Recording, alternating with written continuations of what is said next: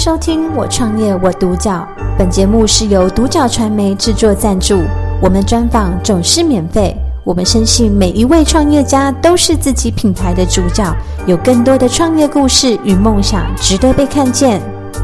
非常开心呢，邀请泰串的创办人李琦杰、李琦，还有我们的执行长贾田来接受我们的人物专访，欢迎你们两位。Hello，萨瓦迪卡，你在马提亚路仔坤，主持人你好，我是李琦。嗯，刚刚的那一句要不要跟我们分享它是什么意思呢？萨瓦迪卡就是大家常听见，就是大家好，你好。你在马提亚路仔坤，就是很高兴能认识到你。嗯嗯，哇，所以今天很开心邀请两位来接受我们的人物专访。那在开始之前呢，想要先询问一下你们当时为什么会成立这个品牌？那你们起心动念是什么？嗯，创业的动机一开始元素是来自于妈妈，因为妈妈自身是泰国人。嗯。那我从小很喜欢吃她的泰国菜。嗯。然后一直对泰式料理这个东西很喜欢。嗯。那加上说高中读餐饮科。嗯。然后开始就是半工半读。嗯。然后一开始在餐厅的时候，也是主厨都一直叫我去外场当服务生。嗯。他说我个子太娇小，不让我去碰。就是那种炒菜的这动作，然后我也是坚持自己说我要去内场啊，因为自己是餐饮科，所以我也有餐饮的执照，然后他才让我进去。那一开始也都是站洗碗区这样子，然后只能看师傅怎么做，然后自己默默记笔记。然后到大学时候，一样是就读餐饮科，那在这餐厅就经历了还蛮这过程都很久，对。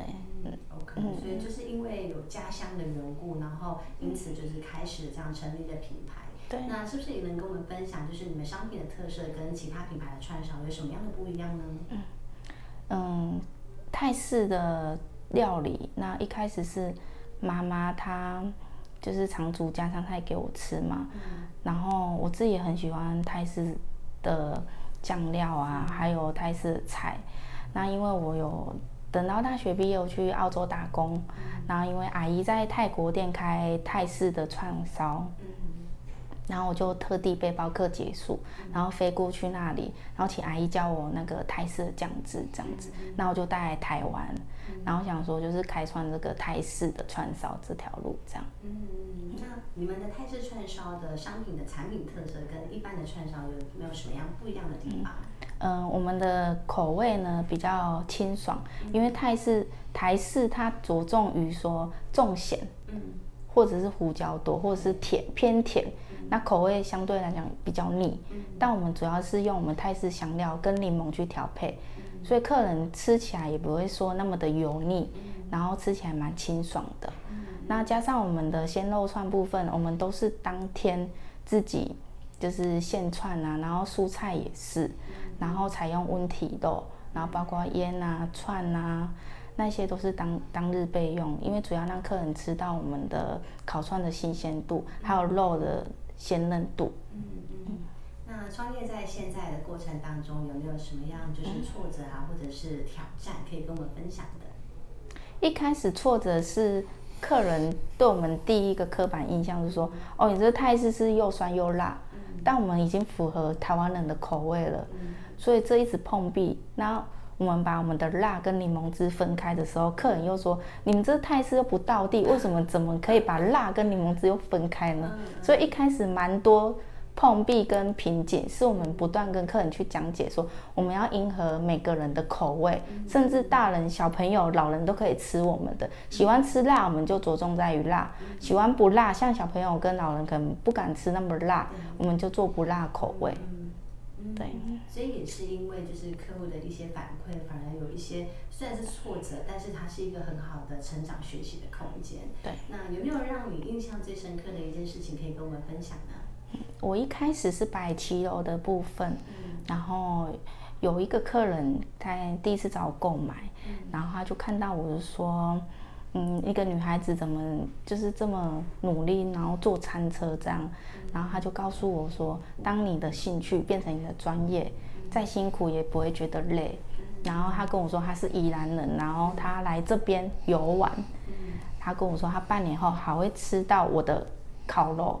对，然后果真半年后，他真的回来吃我烤肉，然后他跟我说我的味道一点都没有变，然后继续叫我坚持我自己的理念。嗯，对。哇，所以这个是顾客对你很大的一个肯定哎。嗯，对啊，那家庭呢，有没有让你印象深刻的一件事情？